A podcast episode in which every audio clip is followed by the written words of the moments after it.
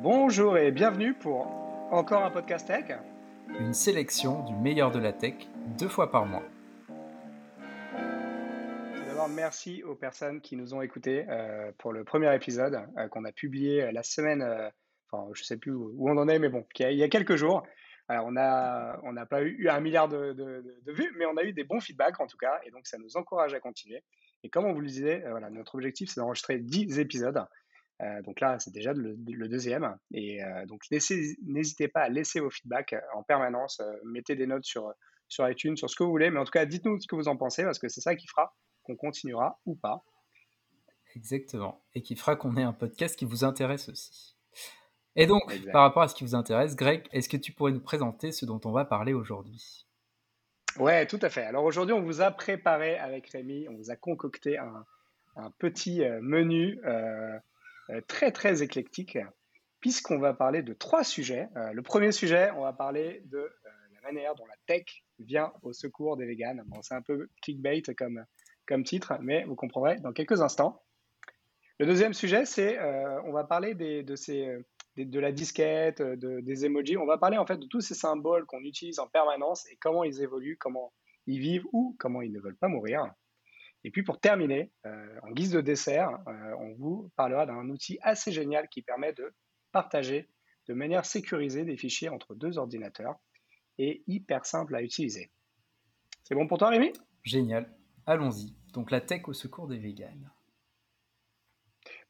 Donc ça, ça Rémi, c'est un sujet qui, était, euh, qui a été évoqué dans une de tes récentes newsletters. Mmh et euh, du coup, moi, ce qui m'intéresse, en fait, c'est euh, enfin, quel est le rapport? On est sur un podcast tech. Euh, pourquoi on va parler de, steak ou, d'autres types de viande? Quel rapport avec la tech? Excellente question. Ben, c'est ça qui m'intéresse aussi dans la tech aujourd'hui et depuis quelques années, c'est que la tech, elle est partout. Et donc partout égale aussi dans l'alimentation. Et dans l'alimentation, on l'utilise pour le coup depuis bah, plusieurs millénaires, que ce soit pour conserver les aliments, pour les faire cuire, mais aussi depuis euh, bah, quelques dizaines d'années, je dirais, pour augmenter le rendement des champs, par exemple, avec euh, l'Internet des objets qui va permettre de placer de multiples capteurs et du coup aider euh, l'agriculteur à savoir quand arroser, est-ce qu'il y a des parties de son champ sur lesquelles il va y avoir un début de propagation de maladies, donc pour pouvoir, bah, au lieu d'aller traiter tout le champ, juste là où c'est, donc de façon très localisée, et de ça dans de multiples cas. Et donc, depuis quelques années, toutes ces entreprises qui travaillent à transformer euh, l'alimentation, innover là-dedans, on les appelle sous le terme food tech. Donc, c'est une très très vaste euh, appellation qui regroupe à la fois des applications bah, comme la fourchette qu'on utilise euh, depuis récemment pour revenir au restaurant et, prendre une table, jusqu'au laboratoire qui, dans notre cas, essaye de créer des, des steaks synthétiques. Et à quoi ça sert en fait? Pourquoi vouloir créer des steaks euh, synthétiques? C'est quoi l'enjeu? Bonne question. Tu poses que des bonnes questions, c'est génial. T'as vu? Attends, j'ai bossé mon sujet. Hein. Le premier, c'est. C'est moi qui ai bossé le sujet. C'est clair. Proposer une alternative plus responsable à la viande. Euh, la viande, c'est euh, écologiquement, c'est pas terrible. elle en a trois gros impacts principalement. Le premier, c'est la première source d'émissions de CO2 sur la planète, devant les transports. Ensuite, c'est la déforestation. 70% euh, des surfaces agricoles mondiales sont utilisées pour le bétail. Et la consommation d'eau. pardon. Donc pour euh, résumer un petit peu, pour faire 1 kg de bœuf, tu as besoin de 13 500 litres d'eau. Pour faire du riz, 1 kg aussi, tu as besoin de 1400 euh, kilos. De, enfin, 1400, c'est énorme. 1400 litres d'eau. Donc c'est voilà, c'est énorme et il faut trouver des solutions. Et donc la promesse de cette viande synthétique, ça va être euh, d'éviter donc ces, trois impacts euh, négatifs en consommant une quantité euh, infinitésimale de, ces éléments. En plus, ça t'assure, tu as une sécurité maximale sur tous les intrants que tu vas mettre. Donc bah, tu n'as pas besoin de mettre d'antibio, tu n'as pas besoin de mettre des hormones, tu n'as pas besoin de mettre des colorants. Enfin, ils pourraient mettre des colorants, mais ça n'irait pas dans la, dans la logique. Et bien sûr, qui n'est pas de moindre, c'est ça évite la souffrance animale. on ne tue personne pour le coup. Bon, ça fait quand même pas mal, euh, pas mal d'avantages tout ça, mais concrètement, ça marche comment un steak euh, synthétique? Alors, tu en as peut-être déjà mangé, tu n'as peut-être pas aimé ça. En fait, il y en a, il y a plusieurs techniques. Euh, on va aller du, plus simple au vraiment plus complexe, plus récent. Le premier, c'est les classiques offres véganes qu'on a dans, les boutiques bio depuis des dizaines d'années.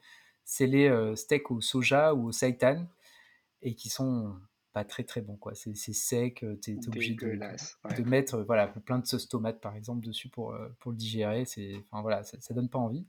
Ensuite, il y a des offres végétariennes pardon, qui sont sorties. C'est un peu la même chose, sauf que on rajoute aussi des œufs ou de la gélatine de porc. Et ça, ça permet de donner une texture qu'on va pouvoir qualifier d'un peu moins mastoc, de moins sèche. Mais au niveau gustatif, c'est toujours pas l'idéal. Ensuite, une option qui se développe de plus en plus, enfin de plus en plus, mais réglementairement c'est difficile, c'est les steaks à base d'insectes. Donc, bon, dans nos contrées euh, occidentales, ça fait un peu flipper, mais il y a de nombreux pays qui utilisent, euh, qui, mangent des insectes depuis euh, bah, des centaines, voire des, milliers d'années. ces steaks sont réalisés à partir de vers de farine ou à partir de criquets. Et le gros avantage, et de façon générale pour tous les aliments à base d'insectes, c'est que tu as un rapport énergétique qui est énorme par rapport à, la viande. Il est incomparable. et donc, tu as plusieurs entreprises qui sont dessus. Tu as Essento en Suisse, et il y a Food Cherry en France qui a fait un, test avec euh, Jiminis, qui sont euh, connus pour, euh, moi je les ai goûtés pour, ils vendent des, petits insectes, donc des vrais insectes que tu prends à l'apéro, des insectes séchés. C'est peu ragoûtant, mais c'est marrant. Et ces, steaks à base d'insectes, pour l'instant, ils ont deux challenges. c'est pour ça qu'on n'en voit pas chez Monoprix, par exemple. Bah, déjà, ils sont pas très ragoûtants. Et le deuxième point que j'ai appris récemment, c'est que c'est un problème réglementaire, en fait.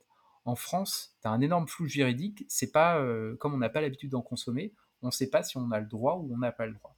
La bonne nouvelle, c'est que depuis le 5 mai de cette année 2021, l'Union européenne a autorisé la consommation de verre de farine. Donc potentiellement, ça va déclencher quelque chose et euh, on devrait peut-être voir dans les mois ou années qui viennent des steaks ou de la nourriture de façon générale euh, composée à part de verre de farine. Je, je, sens que ça te fait pas mal rêver là. Ah, non, mais c'est intéressant. C'est vrai qu'en termes de, de, protéines, tout ça, c'est assez, euh, c'est assez reconnu, les, insectes. mais par contre, ouais, c'est vrai que ça ne fait pas rêver de ouf. Ouais. c'est pour ça, moi, je suis, curieux, je suis vraiment curieux de voir. bah, déjà, j'ai les boules d'avoir loupé l'expérimentation de Food Cherry. J'aurais bien aimé de voir à quoi, enfin, était à quoi ça hein, ressemblait. ouais, c'était juste en 2019 et c'était une expérimentation. À cause toujours de ces problèmes réglementaires. Donc, donc voilà, j'espère. Je, je, suis assez curieux de, de voir ce que ça a donné. Alors, et ensuite, tu as l'option des, euh, ce que j'appelle les vegan plus plus. C'est l'évolution des steaks vegan dont on parlait plus haut, qui sont pas très très bons, un peu secs. Et euh, euh, ces, steaks utilisent la, technologie pour, et des processus plus sophistiqués pour, pour donner un goût qui va vraiment se rapprocher de la viande en termes de goût et de texture. Une des techniques, ça va être notamment la fermentation des plantes. et on a, parmi ces exemples, on a Beyond Meat, euh, une société euh, assez connue euh, pour ça. Et en France, on a les nouveaux fermiers aussi. et ensuite, le dernier qui n'est pas des moindres, c'est la viande en laboratoire, donc de la viande qui va pousser en laboratoire. Pour ça, on utilise des cellules animales qui vont être bah, élevées entre guillemets en laboratoire et qui vont devenir bah, former du muscle, former du gras, qui vont être liés à une imprimante 3D. Donc là, niveau tech, on est quand même pas mal. Euh, et l'idée, c'est vraiment de donner un steak euh, qui va être similaire à un steak issu d'un animal. C'est euh, exactement la même chose en termes de, de, de, texture, de goût et de, bah, des composantes. Ça va être comme c'était un vrai steak. Le premier steak de ce genre, est sorti en, 2013 et c'est la société Mozamite qui l'avait fabriqué. Mais pour l'instant, donc on est huit ans après quasiment, c'est toujours pas disponible à l'achat parce qu'en fait, la difficulté, c'est le prix en fait. On est sur des prix qui sont exorbitants. Euh, et le but, c'est de descendre, d'avoir un steak à peu près dans les, euh, dans les 10 euros. Et là, on n'y est pas encore. Euh, juste une question, là, la viande au laboratoire, par contre, on est d'accord, c'est pas vegan friendly, hein. c'est la vraie viande à la base. Ben, je sais pas, ça se discute en fait.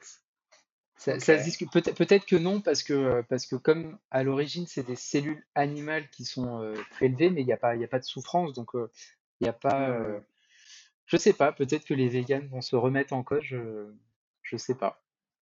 Ok. c'est pas un vrai animal, c'est du. Ouais, c'est tout est fabriqué. De, tout est fabriqué de rien. Mais bon. C'est issu à l'origine, les, cellules sont animales, donc peut-être que c'est pas vegan, effectivement. Ouais, et tu me parlais juste avant de, de Beyond Meat. Mmh Euh, du coup, euh, toi, tu as goûté Beyond Meat? Parce que moi, j'ai goûté et euh, c'était complètement. euh, c'est assez bluffant quand même. C'est ouais, assez bluffant comme, comme, comme impression et comme texture. ouais. Ah non, mais moi, je, en fait, j'adore, j'ai découvert ça l'année dernière. Et, et j'étais, bah, pareil que toi, hyper surpris. C'est c'est- c'est juteux, ça a du vrai goût, voire même peut-être des fois un peu trop. Et euh, c'était ouais, c'était une excellente surprise pour moi. Donc euh, je continue à en acheter de, de temps en temps. Euh, et d'un autre côté, je, je citais aussi les nouveaux fermiers. Donc j'ai goûté aussi, mais là, enfin, j'ai pas du tout retrouvé le- la même sensation. Ouais, mais c'est comme ça.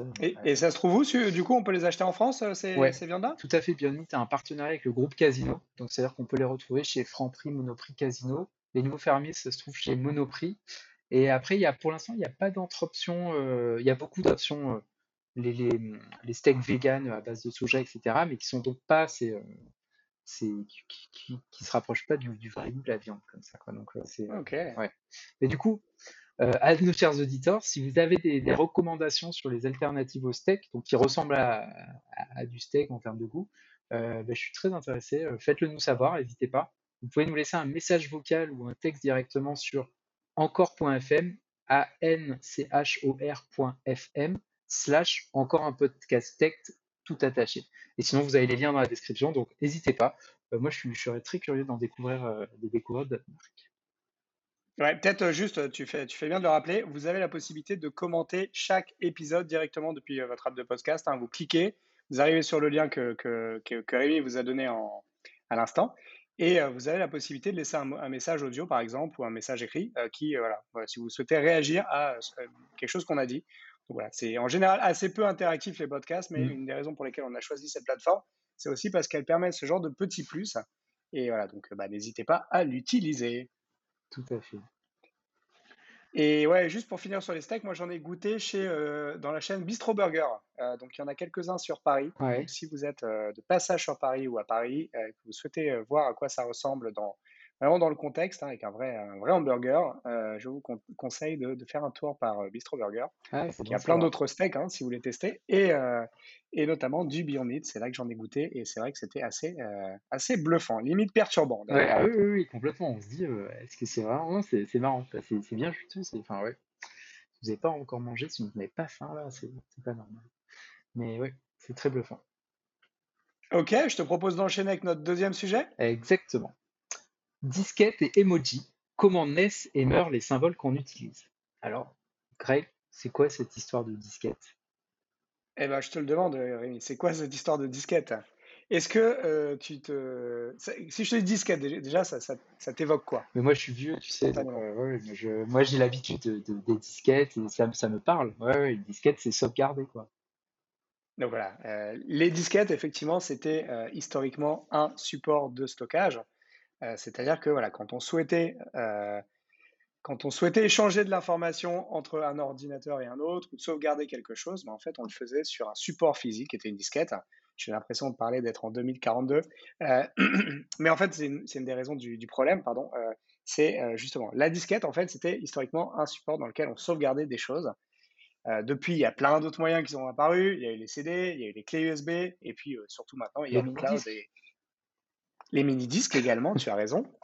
Et, euh, et, et ouais, tout à fait. Et donc, il est, ouais, et donc, euh, il vieux. il existait, il existait même, et ça, je ne sais pas si tu connais, euh, j'ai fait découvrir ça à quelqu'un ce week-end, il existait même des disques rectangulaires. Tu as connu ces trucs-là ou Ah, pas? pas du tout, non. Non.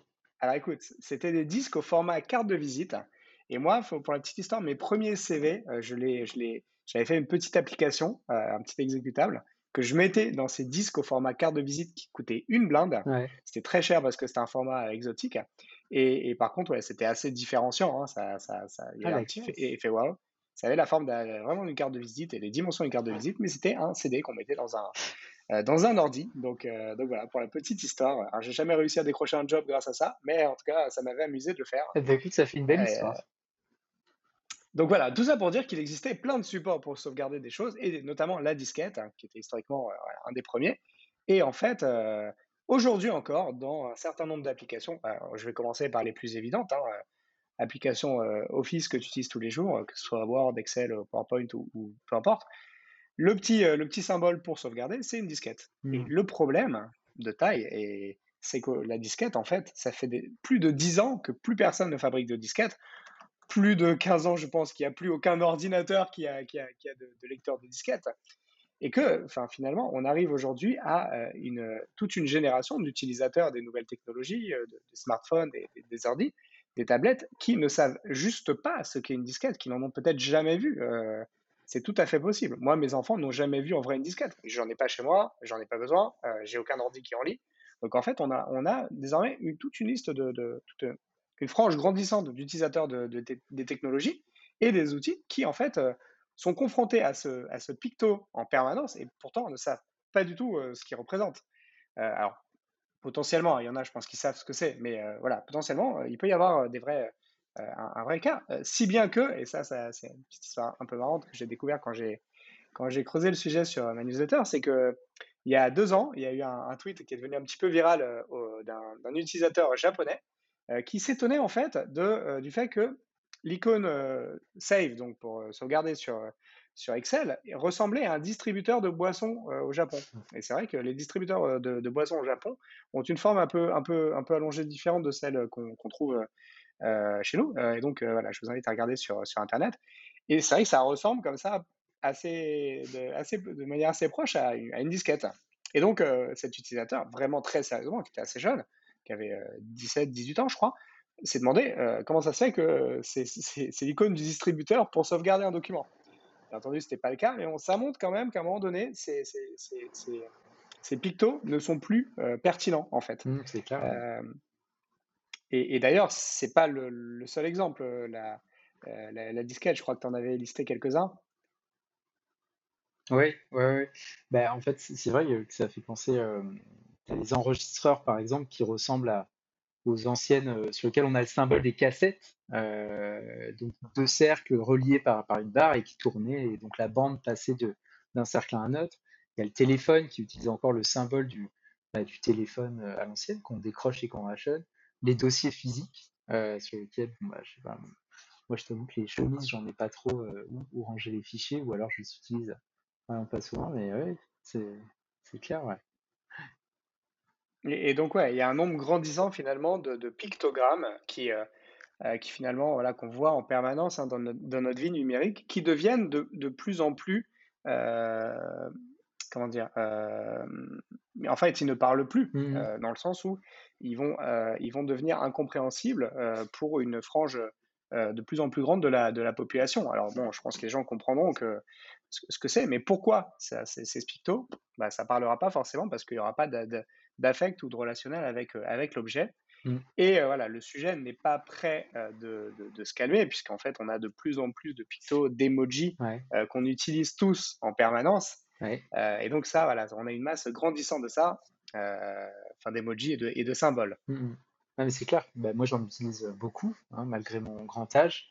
Euh, et beaucoup, beaucoup me parlent, mais maintenant que tu le dis, effectivement, les... enfin, c'est vrai qu'on en a plein qui se rapprochent visuellement de, de, d'objets qui n'auront aucun sens, enfin, qui n'ont peut-être déjà plus de sens, comme tu disais, bah, pour tes enfants qui savent pas ce que c'est une disquette. Et euh, il va y en avoir, bah, j'imagine, de, de, plus en plus. Quoi. Ce qu'il faudrait, c'est il faudrait euh, organiser un petit peu tout ça, non? Eh ben, figure-toi que c'est déjà le cas, euh, justement, Rémi. Il existe en fait un, un, un, institut, un consortium très très sérieux, qui est le consortium Unicode, euh, qui a, euh, entre autres missions, justement, euh, l'objectif de d'organiser euh, les emojis, de, créer en permanence de nouveaux emojis, de, s'assurer qu'ils sont lisibles, peu importe l'appareil que, tu utilises. Et donc ça, c'est vraiment un, voilà, c'est un, institut, un consortium très très sérieux qui, plusieurs fois par an finalement, se positionne et étend, crée de, nouveaux emojis. voilà, on en a eu on en a eu, enfin, euh, ça évolue en permanence les emojis. Mmh. Avec l'année dernière, les emojis avec les masques, les, Ouais. les emojis avec les, les vaccins ont évolué euh, avec la pandémie. hein. on s'en rend peut-être pas compte, mais voilà, euh, deux, trois fois par an, tu as une liste de 200, 300 nouveaux emojis qui sont euh, déployés pour accompagner euh, justement l'évolution euh, des usages, l'évolution de la société. euh, et ça, c'est un, un- un sujet hyper important. Et en fait, sache que du coup, il y a une personne dont c'est le job Mmh. euh, à temps plein alors c'est plutôt une association hein, de ce que j'en comprends, c'est-à-dire que c'est beaucoup de bénévoles, mais il y a quand même une personne dont c'est le job de gérer le, ah, tu as rigolé, le comité emoji au sein de l'Unicode Consortium. C'est un sacré job. Hein, euh, enfin, je pense qu'il n'y a, pas beaucoup de jobs finalement qui ont autant d'impact oui, euh, dans, la, vie, quotidienne, des gens, tous les jours. La vie quotidienne. Euh, voilà, donc, donc elle, cette, dame-là s'appelle Jennifer Daniel. Elle a déjà, d'ailleurs, tu me, tu me l'as annoncé, une newsletter qui est hyper intéressante. donc on mettra le lien également en commentaire. Et son job finalement à Jennifer, donc elle a, elle a, eu le job il n'y a, pas, a très très longtemps, il y a quelques mois, et euh, vraiment euh, son, son, mantra un petit peu, c'est d'essayer de faire des emojis qui sont de plus en plus, euh, bah, qui accompagnent vraiment les changements de la société, qui sont plus inclusifs. Mmh et donc voilà, essayer aussi de, de, justement, en rendant certains emojis, alors il y avait le cas il y a quelques, il y a quelques années déjà où il y avait peu de gens euh, voilà, tous les emojis étaient blancs. Il n'y avait pas de gens colorés, par exemple. Il n'y avait pas de gens avec des voiles. Il n'y avait pas de gens avec des signes euh, particuliers. Il n'y avait pas des gens handicapés. Euh, et c'est vrai que aujourd'hui, voilà, il y a de plus en plus d'emojis qui vont dans ce sens-là. désormais, il y a même un emoji avec quelqu'un qui a une jambe en une prothèse, qui marche avec une prothèse. Donc voilà, c'est vraiment dans l'idée de faire des emojis de plus en plus inclusifs, tant vis-à-vis de, de, situations de, de, handicap que de situations sociale, de préférence et également sexuelle, vraiment pour accompagner l'évolution de la, de la société. Mmh Typiquement, un, des, un, des, un des premiers emojis que, que, sur lesquels a bossé Jennifer, c'est justement le fait d'avoir un emoji d'homme, et ça je ne le savais pas avant de, lire l'article, un homme avec un voile de mariée. D'accord. Alors tu pourrais te dire, ouais, c'est vrai que c'était pas, voilà, peut-être pas l'usage le plus but, mais pourtant, en termes d'inclusivité, en fait, c'est intéressant d'avoir ce, type d'emoji parce qu'il peut répondre à euh, certains utilisateurs qui ne se mmh reconnaîtraient pas euh, dans euh, une femme avec un voile de mariée. Mmh et donc voilà, tout ça pour dire que ça va de plus en plus et c'est un reflet de notre société, de son évolution des emojis, tout en ayant ce, challenge de, rendre les choses maximum intelligibles pour tout le monde. et puis, ouais, et puis pour, pour finir là-dessus, c'est hyper important, on s'en rend même pas compte nous, mais les emojis en fait doivent être bah, assez petit quand même, et mmh. quand même avoir un niveau de détail et de précision très très fort. Par exemple, quand il y a un emoji de cœur, il bah, faut savoir que ce consortium, il va aller rencontrer des, des, des, des chirurgiens spécialistes du cœur pour s'assurer que voilà, la, la, représentation du cœur, elle est bien, elle est bien conforme. pareil, l'emoji des baleines, ils ont été rencontrés des experts de baleines et tout pour pour vraiment s'assurer que la représentation, il n'y ait aucun faux pas dans la représentation et dans les différentes variations d'un différent emoji euh, pour s'assurer que euh, bah, tout ça soit bien, soit bien finalement respectueux de la réalité de, l'objet ou, de la représentation, mmh. tout simplement parce que, comme on le disait, ça a un impact. Après, c'est une fois que tu les as lâchés, les emojis, c'est dans la nature et voilà, c'est très très utilisé. Et puis, il y a beaucoup d'emojis qui ne sont pas retenus. Hein, chaque, chaque mois, ils se, ils se, réunissent et puis euh, ils, se positionnent sur les emojis intégrés ou pas. Euh, donc, il y a de nombreux refus euh, tous les ans. Oui, ça me fait penser à, à, l'histoire de l'emoji fondu qui avait gagné. Attends, je suis en train d'aller chercher. Voilà, en fait, c'est à, Il y a une histoire comme ça, c'était bah, l'année dernière, sur l'emoji fondu qui a gagné face à l'emoji raclette. Et, euh, et, euh, et, oh! même Justin Bieber a soutenu l'emoji fondu.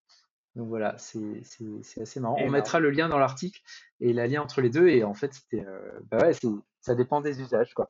Et je me souviens avoir vu pas mal de, il bah, faut, faut, monter un dossier apparemment très très précis et très construit bah, pour prouver l'usage effectif de, de, de, ce nouvel emoji, le fait que ça fait partie de la culture ou qu'on l'utilise beaucoup, et ensuite envoyer des, des modèles de, d'emoji. Donc c'était euh, c'était assez marrant. Et euh, bah, du coup, sur euh, Jennifer Daniel, donc la personne dont, tu parlais en, charge du comité emoji, je suis allé lire le, sa newsletter et ça a l'air assez intéressant. J'ai lu son, dernier papier sur lequel elle, raconte en fait tout le challenge de, de, de, faire en sorte que tous les emojis soient les mêmes, ou en tout cas aient la même signification sur toutes les plateformes. Parce que par exemple, quand vous allez sur taper l'emoji smiley sur, sur un clavier Microsoft et que vous l'envoyez à, quelqu'un qui est sur un, un MacBook, l'emoji n'aura pas la même tête en fait, parce que chaque constructeur les faits en fonction du cahier des charges de, cette organisation, mais n'a pas forcément la tête. Et donc, dans sa dernière édition, elle raconte le, la, galère autour de l'emoji Dizzy, donc qu'on pourrait traduire par un peu secoué ou je dirais gueule de bois, mais pas sûr que ça s'en rapproche. Et où en fait, selon les fabricants, il y a des fabricants qui ont fait un smiley avec un tourbillon à la place de l'œil et d'autres qui ont fait un smiley avec une croix. Et donc, elle raconte toute l'histoire de comment est-ce qu'on s'est mis d'accord. Est-ce qu'il fallait d'un côté bah, faire un nouvel emoji avec l'emoji croix et un autre avec l'emoji les yeux circulaires. Donc, c'est vraiment intéressant. Et en plus, elle écrit bien. Donc, c'est assez marrant. Il y, a des, il y, a des, vrais combats, il y a des vrais enjeux derrière. Voilà, c'est ces petits symboles qu'on utilise en permanence. Mmh. Euh, donc voilà, je vous invite à jeter un œil hein, dans votre galerie d'emojis. Euh, vous allez, c'est un petit, c'est de plus en plus long, mmh, euh, mais du coup voilà, vous, risquez d'en découvrir de nouveaux auxquels vous n'aviez pas forcément fait gaffe. Et c'est toujours intéressant de voir comment tout ça évolue. En tout cas, on espère que ça vous a intéressé. Mmh, tout à fait. Dernier sujet. Dernier sujet pour terminer? Très bien. Alors. Alors, vas-y. Comment partager facilement un fichier en peer-to-peer? Ça, ça m'intéresse. Ouais, alors ça, effectivement, c'est un outil que j'ai découvert. Donc, c'est aussi, voilà, de temps en temps, on va essayer de vous partager aussi euh, des outils qu'on découvre, qu'on utilise, qui nous semblent intéressants, euh, parce que c'est aussi de la tech. Et euh, ça, c'est vraiment un outil qui m'a bluffé, mmh bluffé par plusieurs, plusieurs raisons. alors déjà, je vais donner son nom, ça s'appelle sharedrop.io sharedrop.io. Et en fait, l'objectif de cet outil, c'est très simple. Ça ressemble beaucoup d'ailleurs à euh, AirDrop, hein, mmh la fonctionnalité de partage de fichiers euh, local des, euh, sur iOS, Mac, etc.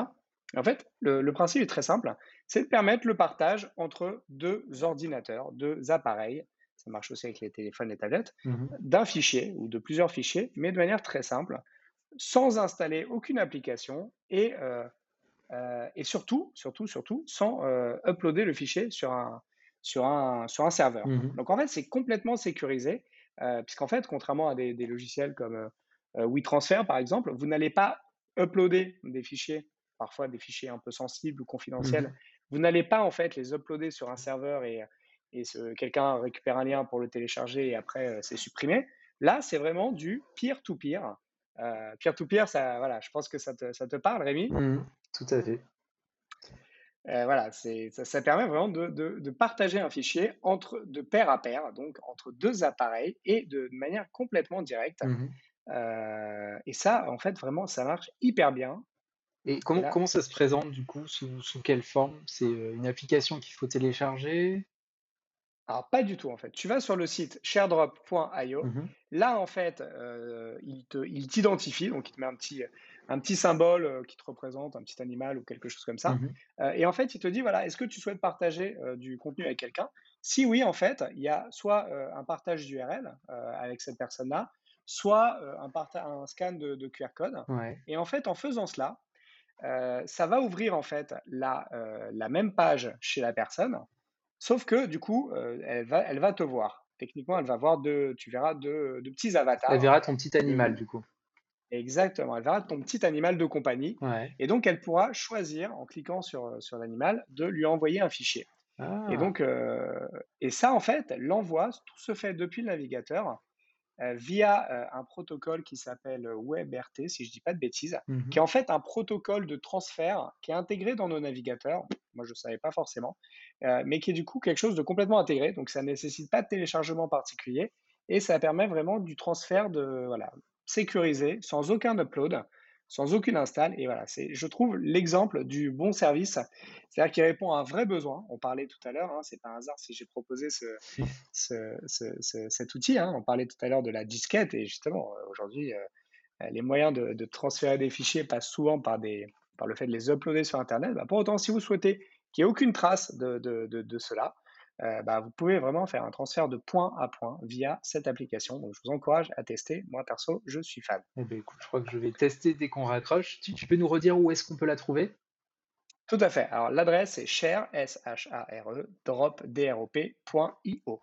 sharedrop.io et bien entendu, euh, voilà, si vous n'avez pas eu le temps de noter, vous êtes en train de faire votre footing, vous pourrez retrouver le lien dans les notes de l'émission dans votre appli de podcast. Tout à fait. Et c'est gratuit? C'est gratuit. Oh ouais, là là, C'est magnifique. Ça, c'est fantastique. T'as même pas de compte à créer, t'as rien à faire. Donc, Génial. euh, je sais pas faire plus simple. Ouais, je vais tester ça alors. Super. Merci pour Et votre ben, je crois que attention. c'est déjà tout. Ouais, ouais, ouais. Merci beaucoup pour votre attention. Euh, si l'épisode vous a plu et que vous souhaitez nous aider, laissez votre avis sur Apple Podcasts euh, parce que les podcasts, c'est le plus dur à découvrir. Donc, euh, connectez-vous, mettez 5 étoiles, prenez euh, le téléphone de votre compagne ou compagnon, de vos enfants, mettez 5 étoiles. Voilà. Si vous l'aimez, ça nous aidera beaucoup. Ça nous aide beaucoup et puis ça nous donne du feedback aussi. Euh, vous pouvez vous inscrire, on vous le rappelle, à notre newsletter. Si vous n'avez pas envie de vous abonner, mais que vous voulez voir un peu les sujets passés et nous écouter au fil de l'eau, c'est OK, il n'y a pas de problème. Euh, pour faire ça, vous allez sur encore un podcast.tech, T-E-C-H, donc encore un podcast Et là, vous avez euh, tous les liens pour nous écouter sur toutes les plateformes de, de balado-diffusion. Mhm. Euh, et donc, vous pouvez bien entendu aussi vous inscrire à notre newsletter. On ne vous spammera pas. On, on vous enverra juste un mail pour vous dire voilà le, le lien de l'épisode, voilà, euh, voilà comment l'écouter et voilà les liens qu'on a partagés.